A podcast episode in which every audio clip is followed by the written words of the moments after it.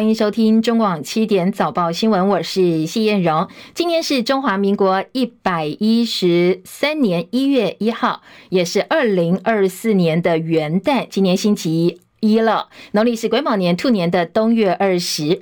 好，今天是二零二四年的第一天，祝福大家新年快乐，元旦如意哦。新的一年事事顺心。新年一开始，照例我们要先从天气开始掌握起哦，来听听看中央气象署对天气的最新观察还有提醒。线上连线请教的是中央气象署的预报员赵宏先生。今天清晨是这一波东北季风最强的时候，再加上还是有一些水汽通过。所以说，其实今天是属于云量偏多的早晨哦。迎风面的基隆北海岸跟东半部地区都可能会有一些局部性的短暂雨，西半部地区以及各地的山区也会有一些零星飘雨的机会。不过，从今天白天开始，这个水汽就会慢慢的减少了。转变的地方就是整个西半部就会变成只有在山区会下雨，还有迎风面的基隆北海岸跟东半部还是有一些偶尔飘雨的机会。不过也是提醒大家，在迎风面，特别是在东半部地区外出一定要携带雨具备用哦。那温度方面，清晨在中部以北地区的温度大概是十四到十六，其他地方是十六到十八。白天北台湾的温度预估在十七到二十度左右哦。华东地区二十二十一度，中南部地区相较于昨天而言是下降的比较多哦，大概下降了三到四度。白天最高温大概是二十四到二十五度。整体而言，对北台湾而言，感受上整天偏凉。也请大家注意保暖的工作。那最后再提醒大家，环境的东北风比较强劲，留意在沿海空旷地区可能会有强阵风的状况，海边的风浪也会比较大，有机会接近二到三米左右。海边活动也请大家一定要多加留意安全。以上资料由中央气象署提供。好，请教赵宏，明天收假日还有接下来这个星期会有什么样的天气变化呢？明天的话呢，其实水汽就变得比较少了。不过明天清晨都还是有东北季风的影响哦，再加上水汽比较少，可能会有一些辐射冷却的作用，所以说要留意在西半部比较属于空旷地带，可能温度也还是会比较低哦。不过至于在东半部的话呢，其实感受上可能跟今天差不多。那明天白天开始这一波东北季风就会减弱了，各地的温度就有机会回升到二十度以上哦。至于在明天的降雨，主要就是在基隆北海岸跟东半部地区为主。不过紧接着到了三号之后，又会有一波东北季风的增强，所以说可能在降雨的部分，尤其是北部东半部地区，又会开始有一些绵绵细雨的状况。不过这一波过得很快，四号、五号又会减弱，各地就会变得比较稳定的天气。六号、七号的话，可能又会有一波东北季风在增强。不过后期的天气变化比较大，不过也请大家一定要留意气象署最新的天气预报。好，谢谢赵宏先生的提醒，也提供给大家参考哦。气象署呢，清晨对十一县市，另外还发了陆上强风特报。清晨最低温平地出现在苗栗三湾，只有十三点三度。好，提醒大家哦，接下来的天气变化要特别留意哦。今天也是日本除夕大会日，因为北海道大范围地区的降雪，所以呢，造成位在千岁市的新千岁机场发生二十一个航班被迫取消，一百一十七个航班因此受。受到延误的状况，如果计划到日本的话，特别留意有最新的航班消息。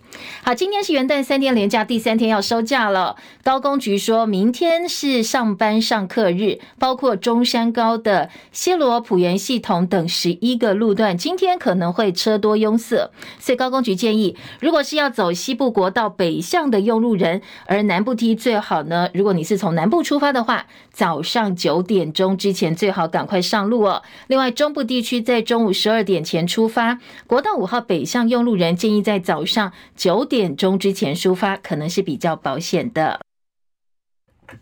告别二零二三，全球各地陆陆续续迎接崭新的二零二四年了。纽西兰是最早跨年的主要国家之一，在台湾时间昨天晚间大概七点多，北岛大城奥克兰天空塔释放长达五分三十秒的跨年烟火。台湾时间晚间九点钟，澳洲雪梨也迈入了新年。而我们在昨天晚间的十一点，日韩迎接新年，而台北哦，在今天凌晨也迈入了二零二四年。全球各地陆续哦迈入了二零二四年。台湾时间昨天晚间九点钟，澳洲雪梨迈入新年，用壮丽的烟火瀑布迎接新年。而晚间的十一点，日本、韩国迎接新年，首尔十多万人参加普信阁敲钟，升起午夜太阳。而台湾在今天凌晨正日迈入了二零二四年。昨天北中南各地都有跨年的呃这个晚会活动啦，或者是有绚烂的烟火秀，陪伴大家一起迎接新的一年。泰国也是一样绚烂的跨年烟火秀，所以让泰国的观光收入因此大幅增加了六成左右。讲到台湾的跨年了，为了应应台北市举办二零二四跨年晚会，昨天捷运是连续二十四小时营运不收班，北捷人潮爆量。北捷统计到昨天晚间的十一点钟，全线总运量大概一百九十四点二万人次，比去年同期增加了大概十五点五万，营运状况一切正常。但是在高雄梦时代的跨年晚会传出有人持刀导致表演中断，还有很多群众推挤逃窜受伤。警方在现场带回四个目击者进行调查。一开始啊是说，当时有一个头戴白色鸭舌帽的男子跟一名长辈发生了冲突，所以他就亮出了一把大概六公分的水果刀。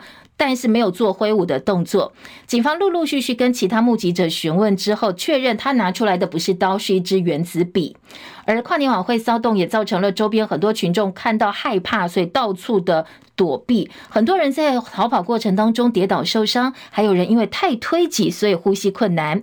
主持人在台上特别请观众不要慌张，不要奔跑，避免踩踏发生。跨年晚会为此中断十二分钟，不过之后就照常进行了。林宪元的报道：高雄梦时代跨年晚会的骚动发生在晚间八点五十九分，舞台前的观众群中有人纠纷，周边群众见状四散躲避，跨年晚会为此中断十二分钟。亲爱的朋友，大家不要慌张。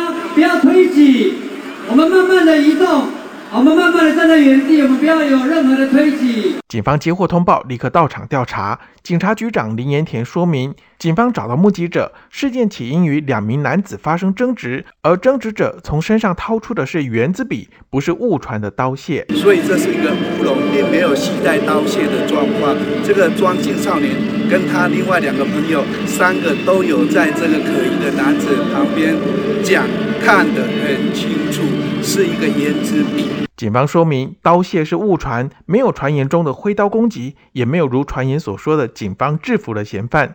突发事件造成群众恐慌走避，过程中至少造成一名女子跌倒受伤，两人呼吸困难，多人擦挫伤。高雄市长陈其迈说明，伤势轻微的群众多在包扎之后自行离去，没有后送就医。后续将由警方调查这两名男子的身份，厘清原因。中广记者林宪元高雄报道。好，新竹县市政府昨天在竹市的南雅公园举办跨年晚会，在昨天晚间大概九点四十七分，疑似因为强风导致吊臂摄影机被吹落，造成六个人轻伤，送医没有大碍。后来呢，将由承办单位来进行后续的一些保险还有赔偿事宜。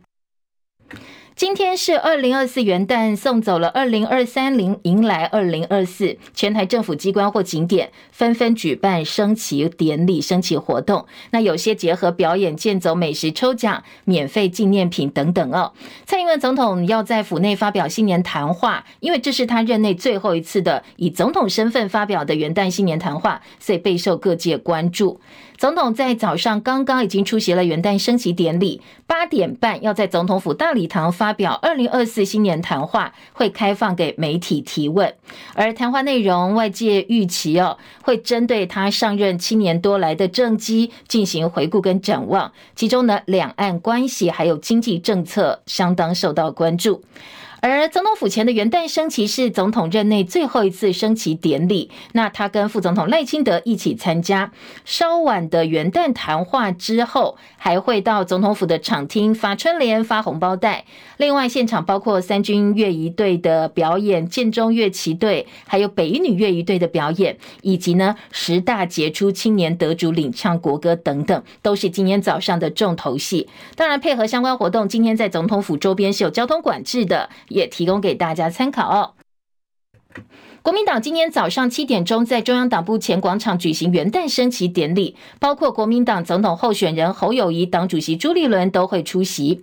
而民众党总统候选人柯文哲呢，到台东迎接二零二四第一道曙光。今天清晨已经发表了他的元旦愿景宣言。大陆国家主席习近平昨天晚间发表二零二四年的新年贺词，涉台部分也提到了祖国统一是历史的必然。他说呢，两岸同胞要携手同心，共享民族复兴的伟大荣光。祖国统一是历史必然，两岸同胞要携手同心，共享民族复兴的伟大荣光。世界上还有一些地方。处在战火硝烟之中，中国人民深知和平的珍贵，我们愿同国际社会一道，以人类前途为怀，以人民福祉为念，推动构建人类命运共同体，建设更加美好的世界。好，习近平在今年的新年贺词当中再度提到“两岸统一”这几个字哦。大陆官媒央视最近发布二零二三台海十大新闻，包括认定台湾构成贸易壁垒，取消十二项产品 ECFA 关税减让优惠，还有部分恢复台东世家台湾的石斑鱼输入等等软硬两手的措施。还有呢，在台海十大新闻当中也提到了前总统马英九三月率团到中国大陆祭祖交流等。等。英国的《金融时报》水晶球团队预测，二零二四全球重要议题明年的发展趋势，认为台湾换总统不会引起中国大陆的武力攻击。另外，马斯克常常以警告破产作为激励手段 S 随着广告陷入困境。创造新收入来源的尝试也失败了，那破产到底有没有可能发生呢？金融时报预言说有，有可能会发生哦。好，金融时报部分预测结果跟理由呢，包括了第一个，我们比较关心的是台湾接下来换总统会引发中国大陆武力攻击吗？金融时报说不会，因为呢，他们认为中国不断扩大军事演习，现在台湾内外很多人担心战争爆发。民进党候选人赖清德跟现任总统蔡英文的背景截然不同，而赖已经明确表示，他会遵循蔡英文谨慎对中国大陆立场，所以呢，《金融时报》说，北京因此没有借口发动武力攻击了，所以他觉得不会。而美国前总统川普会不会再度成为美国总统呢？金融时报也说不会。他说呢，假设川普最近在科罗拉多州跟缅因州面对的法律障碍化解，他跟拜登对决将会是美国史上最糟糕的一次总统选举。金融时报说，拜登明显衰老，不过最后还是会勉强胜出。最主要的原因是有更多微弱的多数不想让川普当选，而不是他们支持拜登连任。以色列哈马斯战争会不会引起全面区域冲突？金融时报说不会，因为呢，尼坦雅胡以色列总理明确表示，不能够再容忍驻扎在黎巴嫩跟以色列边境的真主党战士，但是希望透过外交的方式阻止目前的一个局势。好，另外金融时报还说，美国能够在短期之内实现经济的软着陆，中国经济成长率不会跌到百分之三，会更低等等哦。好，这是金融时报在二零。二四一开始，新年开始做出来的几项预言。美国的军方宣布击沉在红海袭击货柜船的三艘也门叛军船只，这也是十月紧张局势爆发到现在，美国首度杀死伊朗支持的组织成员。而美国白宫特别强调，美国不寻求更广泛的冲突发生。谢海伦的报道。美军中央司令部表示，美国海军在青年运动朝美军直升机开火之后，直升机自卫反击，击沉快为杭州货柜船周围二十公尺内的三艘小船，杀死了船上人员。第四艘船逃离事发海域。美国补充，美国人员和设备没有受损。青年运动从十一月以来一直在红海对船只进行一系列攻击，对经过重要航道的船只发动了一百多次无人机和飞弹攻击。他们宣称这是对以色列在加萨军事行动的报复。美国表示无意卷入更广泛的战争，白宫并不寻求在中东引发更广泛的冲突。至今，美国避免直接打击也门境内的青年运动组织，以避免危机进一步升级。但是，美国也说将会继续采取自卫行动。记者戚海伦报道。欧洲在位时间最长的君主丹麦女王玛格丽特二世在星期天宣布，她要在一月十四号在位五十二周年之后退位，由她的长子王储弗雷德里克接任。路透说，八十三岁的玛格丽特二世女王在一九七二年登基，她在传统除夕夜电视直播当中直接宣布这个消息，让各界震惊。她英国的伊丽莎白二世在二零二二年九月过世之后，玛格丽特二世。是欧洲在位最久的君主哦。其实民选议会跟他的政府在丹麦拥有实权，但是呢，君主权威被认为超越政党政治。在从国事访问到国家庆典等等传统职责上，女王代表国家，所以丹麦首相特别感谢女王一生的奉献。好，另外回到国内的选举话题，二零二四大选倒数十三天，副总统候选人的电视辩论会今天下午两点钟就要登场了。辩论分为候选人申论、媒体提问、候选人交互詰问，还有最后结论四个阶段。发言顺序已经抽签决定了，分别是萧美琴、吴欣盈、赵少康，由四家代表媒体来提问，分别是自由时报、公呃民视、TVBS 跟联合报。昨天，国民党副总统候选人赵少康着手备战，准备辩论。他认为，两岸民生、打诈骗等等议题，还有攻击以及诘问对手都很重要。而民进党副总统候选人萧美琴呢，昨天并没有安排公开行程。竞选总部发言人陈世凯说，萧美琴呢，一方面要保护她的喉咙，准备今天下午的辩论会，同时呢，当然也希望能够加强临场的表现。民众党副总统候选人吴欣盈昨天积极备战，而民众党的党主席柯文哲当然也在帮忙提点了，提醒他必须要注意临场表现。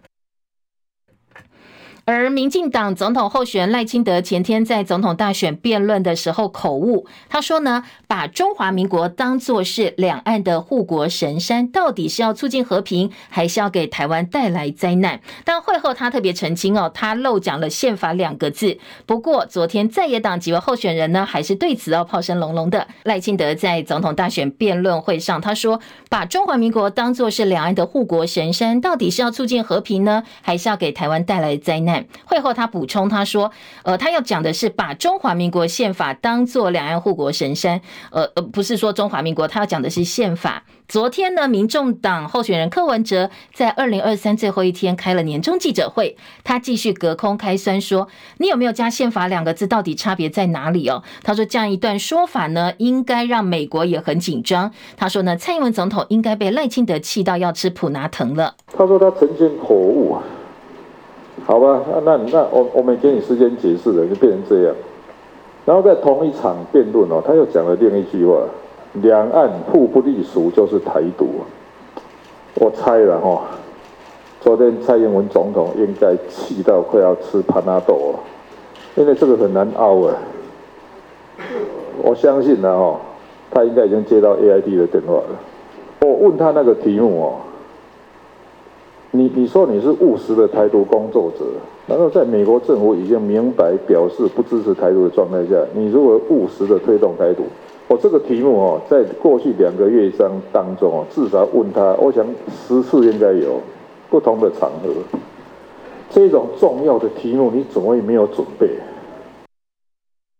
好，这是昨天柯文哲继续酸这个赖清德的失言，而侯友宜昨天在彰化也说：“好，你第一次讲错，你可以说是失言，连说两次，那可能就是真心话、内心话了。”中华民国是灾难，一讲一讲失言，讲到哦失言，哪有失言？你连续讲两次，就是你内心的话，对不对？对。一个国家中华民国，给你顾条条，你台湾这个土地，让咱平安的啦。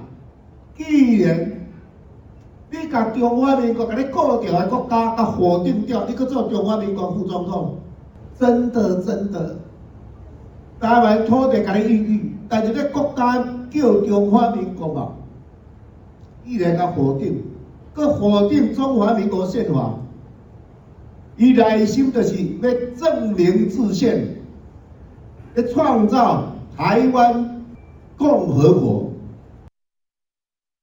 而国民党副总统候选人赵少康说：“中华民国宪法是中华民国根本大法，不管是中华民国还是中华民国宪法，怎么可以说保护我们的东西是灾难呢？”他不知道赖清德在想什么。哦，中华民国宪法就是中华民国的根本大法。哦，那怎么可以说，不管是他讲中华民国也好，中华民国宪法也好，这都是保护我们的，怎么会变成灾难呢？哦，我不知道赖清德。他脑筋想什么哈？我想他可能就把它讲出来了哈。那跟呼应他是一个所谓台独工作者，或是务实台独工作者，我觉得其实是一样的哈。所以为什么讲说赖清德是对台湾的和平是很大的威胁，是一个甚至是一个恐怖分子哈？那道理就在这里啊，就是说赖清德会给台湾带来相当的不不确定，两岸相当的不确定了哈。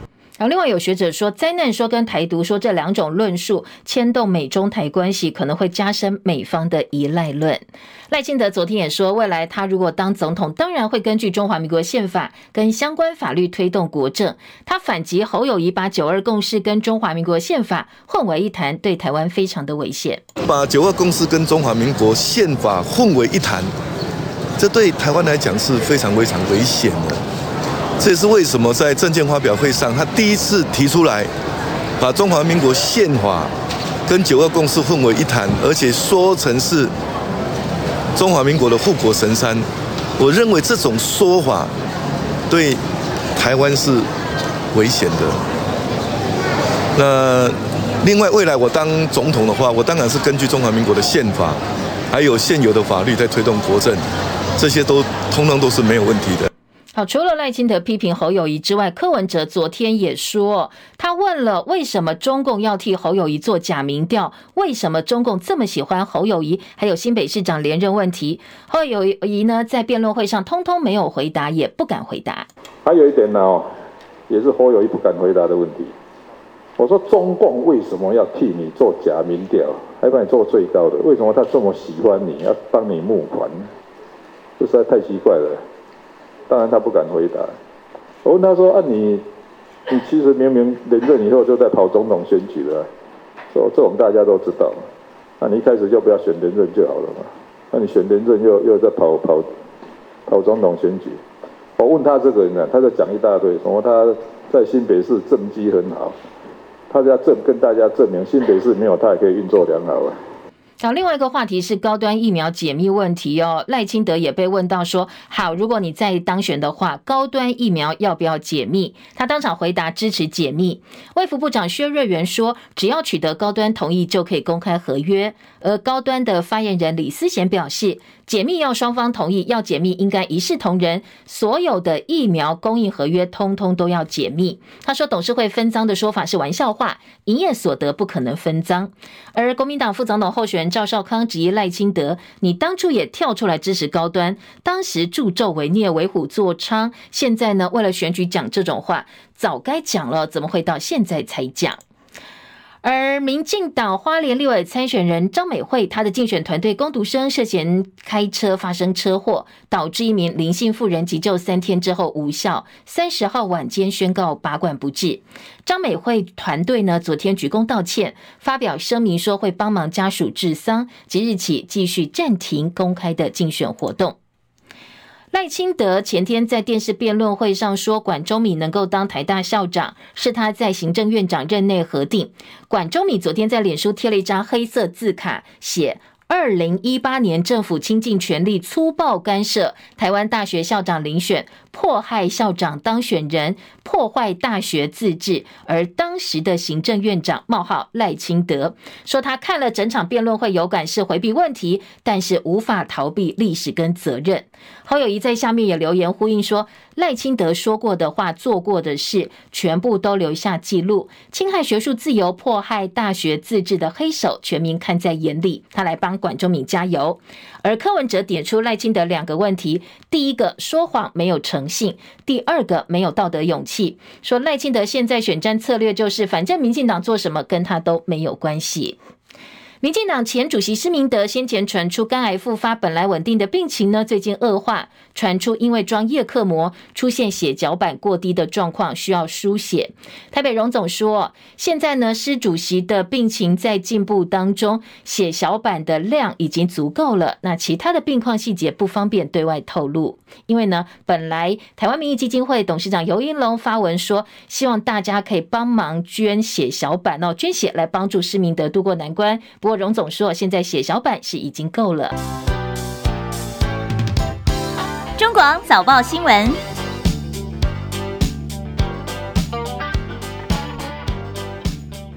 欢迎回到叶荣早报。今天二零二四元旦新年的第一天，永继续在叶荣早报帮大家读报哦。邀请好朋友手机、平板电脑跟网页版的 YouTube 频道打开之后，记得哦，搜寻叶荣早报，树叶的叶，草头芙蓉的蓉，或者是你搜寻中广七点早报新闻，找到中广新闻网、中广流行网都可以哦。虽然说今天我们因为元旦放假，线上人少一点，不过没关系哦。我们呢，大家继续加加油哦，帮我们点赞。按赞、分享、刷留言板、订阅中广新闻频道，还是哦来帮叶荣冲冲人气，谢谢大家的帮忙，也祝福您二零二四每一天健康平安、开心一整年呢，大家顺顺利利的。好，再来关心今天早报头版新闻焦点：二零二四总统大选一月十三号就要投票了，所以今天一月一号大概呃再过不到十三天，大家就要决定怎么样投下手上的神圣一票。那在这一段时间之内，持续都还是选战的话题占据国内主要平面媒体头版内页的新闻重点。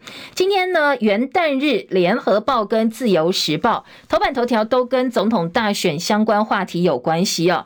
像联合报的大标题还是关心，呃，前天这个总统大选电视辩论会的灾难说，侯友谊昨天在批赖清德台独，讲台独是内心话，心来威了哦。赖赖清德失言持续发酵，柯文哲说。呃，虽然他自己说是口误，但是又掉进另外一个坑了。好，今天联合报呢，把这各方的一个说法整理放到了头版头条来做报道。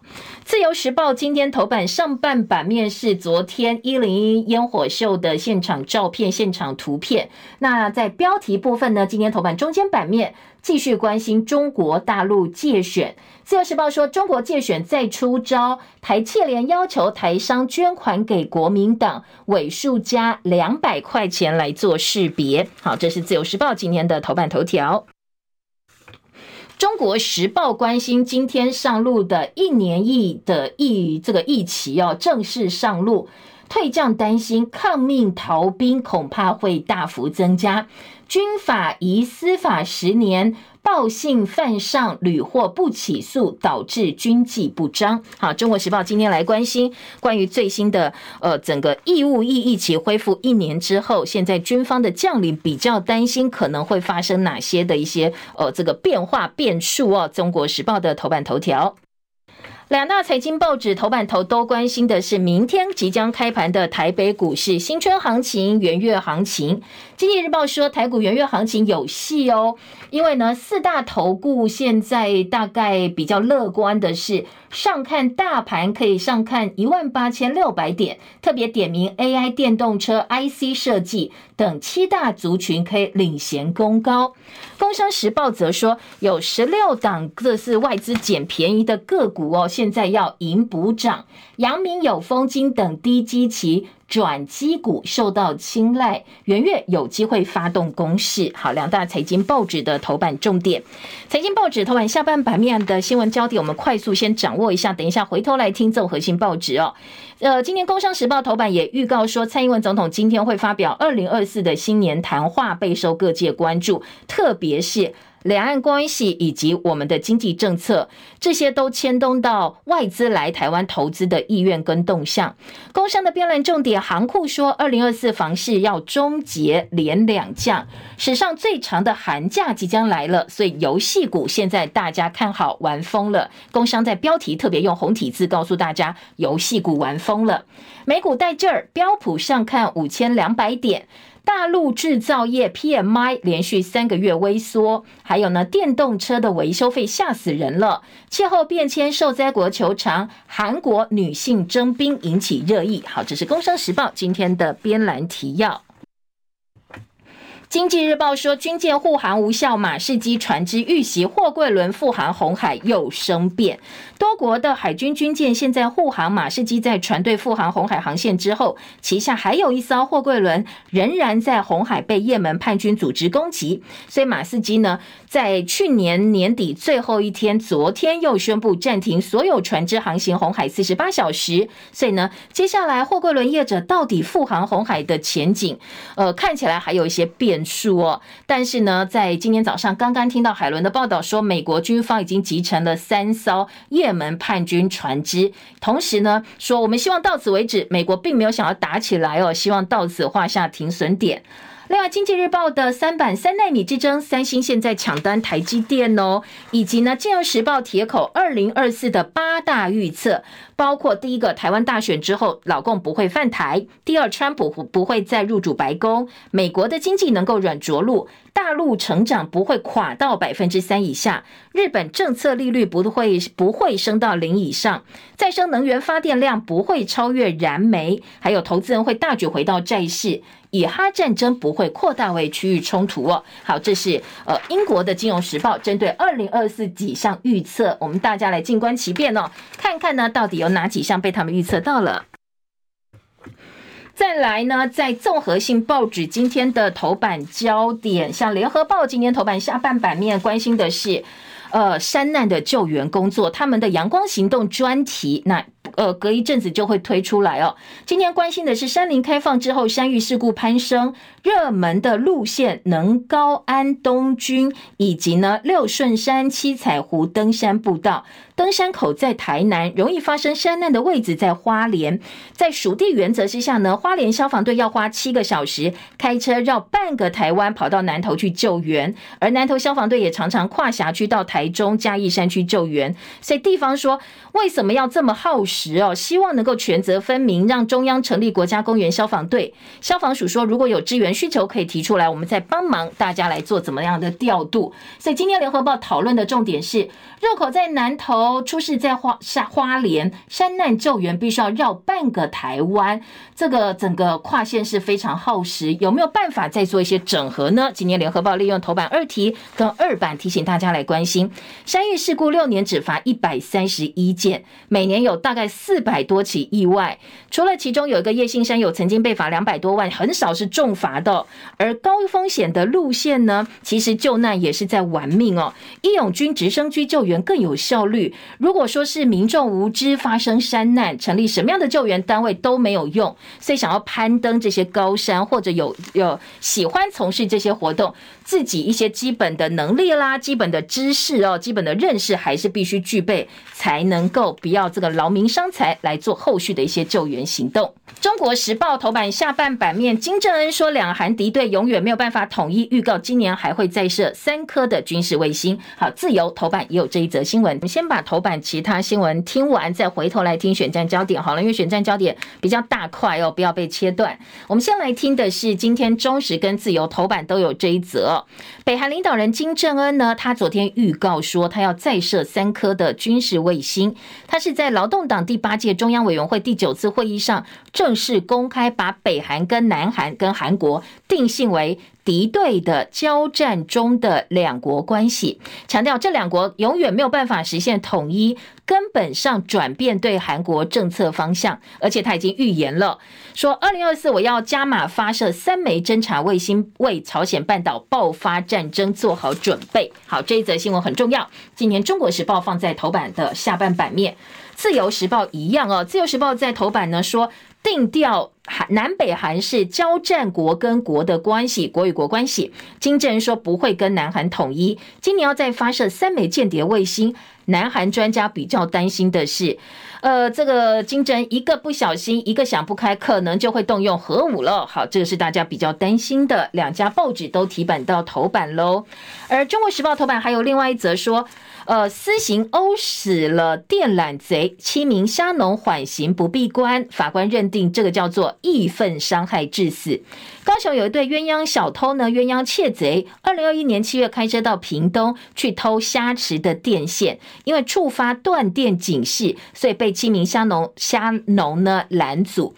好，这个男子随后被大家拖下车之后，棍棒打到死哦，狂殴致死。检方侦结依照伤害致死罪起诉了这七个虾农。屏东地方法院呢，考量到行凶者跟被害家属达成协商，而且认罪，所以改判一年两个月到两年不等图形。缓刑两年，这个缓刑比较重要。你打死人，结果缓刑不闭关。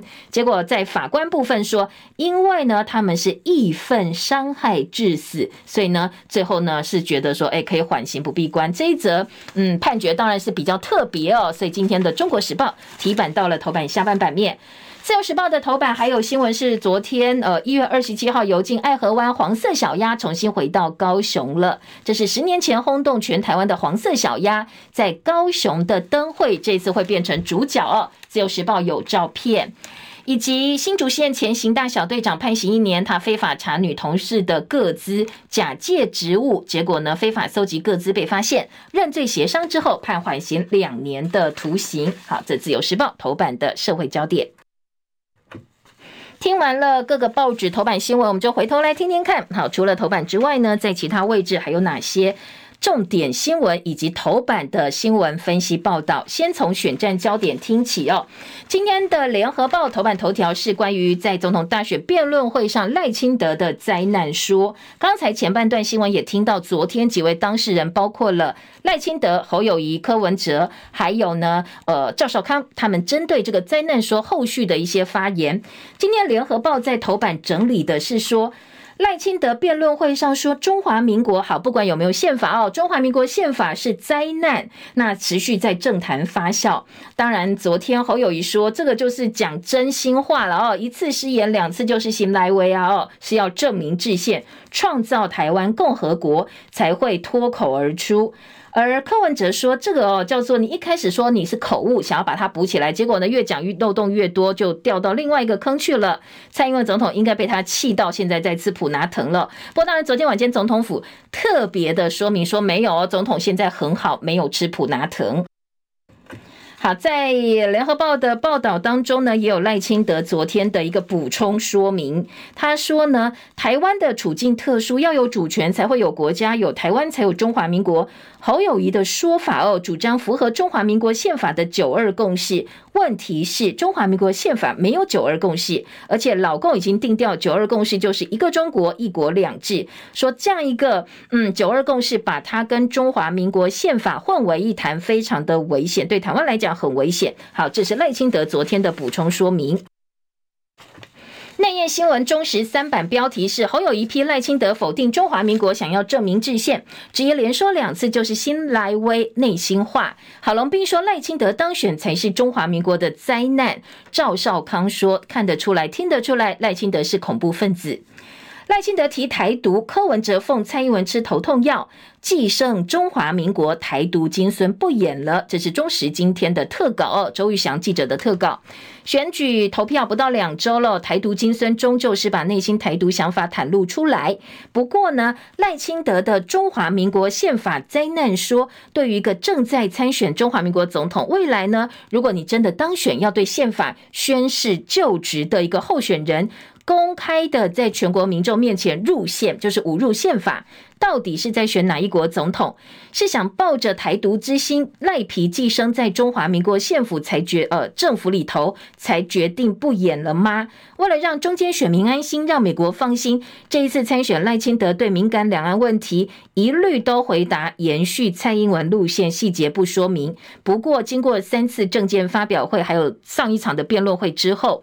忠实说，他内心藏起来台独想法，终究还是忍不住说出来了。不但提出中华民国宪法灾难说，还把蔡英文总统互不隶属说给直接表白变成台独了。所以呢，在呃今天的中国时报说，你看吧，不演了，内心的真实的想法通通说出来了。下半版面还有打脸蔡英文路线，公法学者认为赖清德走向实质台独。访问的是世新大学的副教授桂宏成，急着转弯吗？赖清德昨天说，如果他当选的话，会依照宪法推动国政。不过中时呢，今天也从另外一个角度哦。政大外交系老师黄奎博说，黄奎博老师说，美国接下来会更加关切赖清德的两岸的一个立场哦，恐怕依赖论会因此加深。好，这是中国时报的报道。联合报今年三版说，赖清德宪法灾难说会加深美国依赖论，直接做到版头大标题。学者说，赖清德的硬个性一览无遗，如果当选的话，可能会引来美国跟中国大陆对台湾更多的施压。偏离蔡英文路线，赖清德变成麻烦制造者。不过，总统府呢，昨天也特别出来澄清，说现在现在的四个坚持立场，蔡赖是一致的。不过，蓝英打台独务实工作者现出原形。柯文哲说，民进党啊，现在抗中保台应该是没有新招了。另外，在自由时报则说，赖萧配赖清德说，就好像方向盘一样，一个掌舵者要让民进党执政走向全球，走向国际，路呢越走越宽敞。赖清德反驳侯友宜宪法没有九二共识，侯友宜批赖清德灾难说是内心话。好，另外呢，还有柯文哲说他的民调不会只有十几趴，他还是有信心自己是会赢的。好，今天的自由时报几个标题。呃，《中国时报》另外一个角度是公开高端合约的话题。赖清德说，只有公开高端合约符合社会的公益。郑文灿说，公布时间交给卫福部跟高端来决定。好，高端说，那就解密，大家通通解密哦，不要只解密他们一家而已。赖皮寮的争议延烧，侯办追问信托进度，当然没有后续的下文了。以及呢，呃，管中米怒呛赖清德粗暴干涉台大校长遴选，回顾卡管案是国家机器发动凶狠的一个群众围殴。副总统候选人辩论会照。的赵少康预言说精彩可惜，夏美琴要打温情牌，而吴欣盈呢，他说我要挑战全中文。继续联合报今天四版版头是赵少康，赵少康说要投给最有可能胜选的来组联合政府哦。柯文哲呛说他不会被骗第二次。高虹安说弃保靠的是选民智慧，而不是靠政党去推动。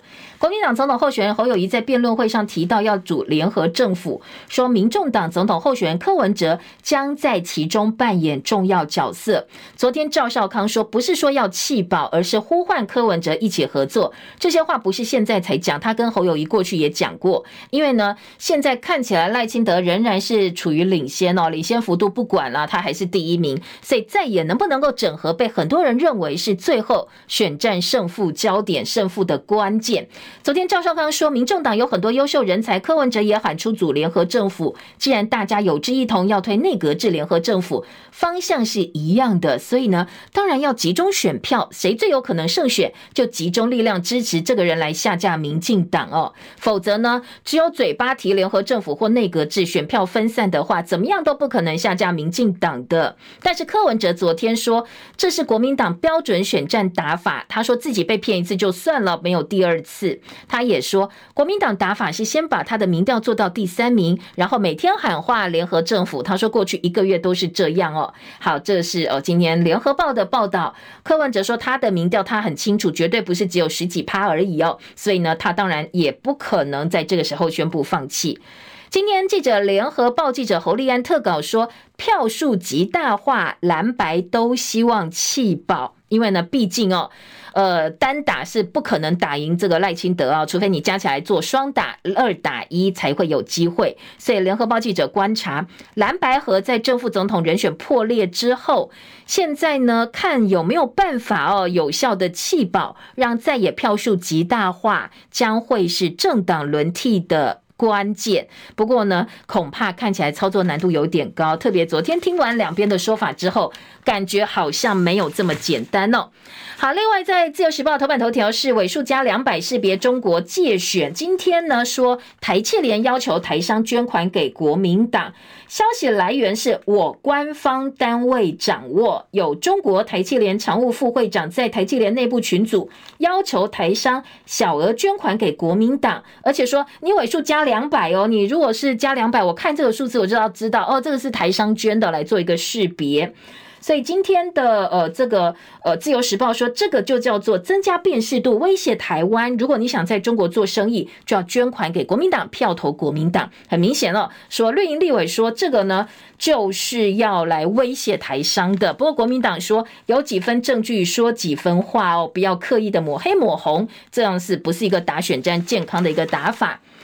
呃，另外呢，在呃这个农地的部分，今天自由时报二版哦，柯文哲辩论会哽咽谈农地，赖清德酸他经过九次财产申报，怎么可能不知道？如果是买来开业的话，为什么一开始买的是农地而不是建地？赖清德说老家是从断垣残壁修建而来的，柯文哲说那你也修得太漂亮的吧？有钱有势，难道就可以没有是非对错吗？好，这个房产哦跟农地争议持续在发酵当中。旺报把习近平昨天二零二四新年贺词哦放在头版头条，不过旺报放到标题的不是两岸统一，是说呢两岸同胞要携手共享民族复兴的荣光。另外说，人行公告支付宝再没有实际控制人了，不再有单一股东可以去控制，马云的影响力被拆解。后半段还有外国媒体预测川普输普选，但是会赢选举人票获胜。另外一派认为拜登会险胜，但是双方的支持率都不高，所以实力是非常接近的。自由时报内页学者认为，习近平五到十年内不会对外宣战，因为内部呢火箭军的贪腐问题太严重了。好，这是今天自由时报的报道。还有大陆拼观光，今天起放宽美国旅客签证，不必往返机票、订房证明等等。不过美中关系紧张，恐怕呢美国人要去也不是意愿这么高。而中国时报头版头是军法移司法十年一年役的义务役期呢正式上路，但是退将很担心哦。说呢，可能呃，因为我们在洪仲丘案之后，军人非战时犯法不受军法审判，所以呢，动手殴打长官就可以换判缓刑，军纪不彰。今年起义务役期恢复一年之后，国防部很担心部队报信犯上、抗命逃兵等等可能会频繁发生。不过，想要恢复军事审判的可能性不高，所以检察总长开会之后。对于军人影响任务或训练执行案件速查严办，必要的时候向法院申请从重量刑。好，这已经是共识了。但是呢，军方认为恐怕还不够，所以军中很担心，一管教部署就被告，可能会对于军方的领导统御有所冲击。还有新兵打班长获得不起诉处分，所以到底要怎么挽救军纪呢？是今年中国时报头版的重点。二版说恢复军法过三关，蔡英文任内是不可能推动，因为他曾经投绑白布条去声援洪仲丘。国防部也说有共识，我们才会推动。军令如山已经是过去式了，军法是棒子，强化战力还是必须要靠军纪。还有第一批役男呢，这个今年的义务役男役期恢复为一年，一年内要征集九千一百二十七名役男。那一月二十五号第一批就要入营了，他们可以回家的时间是农历过年。还有在呃今天的内页新闻呢，《中国时报》说外传北一体系评鉴全雷打，一届炮轰恐怕会影响到选情，所以要延到一月中正式公布。外界说这就是有政治力介入。本来卫福部去年十二月要公布医院评鉴结果，但是最近宣布我们延后到一月中选举投票之后。医界盛传延后的原因跟北医体系三家医院都变成了医学中心有关系，所以全台医学中心总数本来十九家，现在要冲破二十二家，严重稀释健保资源。当然后续会牵动到选情了哦。所以呢，今天的中国时报说。医学中心林立，医改团体炮轰，那你医学中心变这么多以后，大家去挂号费就变贵了，所以其实它是变相在呃，等于是在让民众多支出了哦。今天的中国时报说，这么多医学中心就是因为政治角力，所以公信力荡然无存。还有台铁今天开始改制了，新式公平大考验，工会号召春节休假，因为薪水的关系。那专家说应该按照他们的职务不一样，所以给差别化的津贴。但是动不动就罢工，恐怕民众也很难支持的。不只是实支实付的医疗险保单停售潮也扩大。重大伤病险、储蓄险通通都入列，所以呢，包括新售宏泰从今天起要下架大概三十多张的保单。割颈案的教训，国中的国三生被割颈致死哦。今天呃，联合报说。教育政策三失，前线失守，中线失灵，后线失能。所以六号有抗议大游行在立法院。割颈案，我觉得其实还蛮值得大家注意的。有一个粉专叫做“还想陪你长大”，昨天宣布现在的教育政策前线失灵，中线失前线失守，中线失灵，后线失能。所以六号他要到立法院去办快闪活动。参加者大家穿白衣服去表达诉求，希望悲剧不要重演。包括我们的教育政策课纲，包括我们在呃学校的管教，包括少年事件处理法等等，都是诉求哦。好，大家有有网络说要帮死者募款，他们的这个死者的爸爸说不要相信哦，这是诈骗，诈骗，不要被骗了。好，另外还有高雄晚会的有人拿刀，昨天陈其迈说没有发现可疑的人士，不过后续呢，这个拿出原子笔这个白衣服的人到底是谁，恐怕还要再做调查。泰勒斯现在台北市政府说打算呢，哎，这个可能有人要请他来台湾办演唱会。那昨天李四川呢，台北市副市长也说，一月八号可以开会讨论来台北大巨蛋开大开唱的可能性。至于市法问题、人员疏散问题呢，李四川说，相信市府跟远雄会有配套。这么好的场地不办，真的有点可惜啊。不过呢，绿营的议员可能会有一些不同的意见。还有今天的联合报医疗版说，如果你身体有一些慢性发炎的症状，不要轻忽，因为它可能是失智症的一些呃前兆哦，包括疲累、肥胖、身体慢性发炎等等。诶，那我会不会失智啊？说身体发炎会降低活动，对大脑有害。所以呢，如果说有一些轻度的认知障碍，或你身体有些警讯的话，还是要小心，提高警觉的。那如果有五十间，自由时报今天的医疗版有钟摆、毛巾、爬墙三个运动可以来帮大家缓解，也可以去看一下哦。昨天的这个跨年晚会是影剧版的重点，体育版重点则是中华职棒说现在教头又换了一半，洪总回归一军首战，台日教头森比亚森，中华职棒六队全新球季三月三十号争霸。当然了，台钢总教练这个洪一中，然后要来迎战乐天桃园，因为呢桃园是洪总老东家嘛，那。古久保也是洪总过去的教练团成员，所以两个人要正面对垒。今天的自由时报有预告哦。好，以上就是今天的七点早报新闻内容，谢谢大家收看收听，非常谢谢大家元旦来陪我上班。那明天早上七点钟大家都要恢复上班上课，我们明天早上七点再见喽，拜拜，新年快乐，拜拜。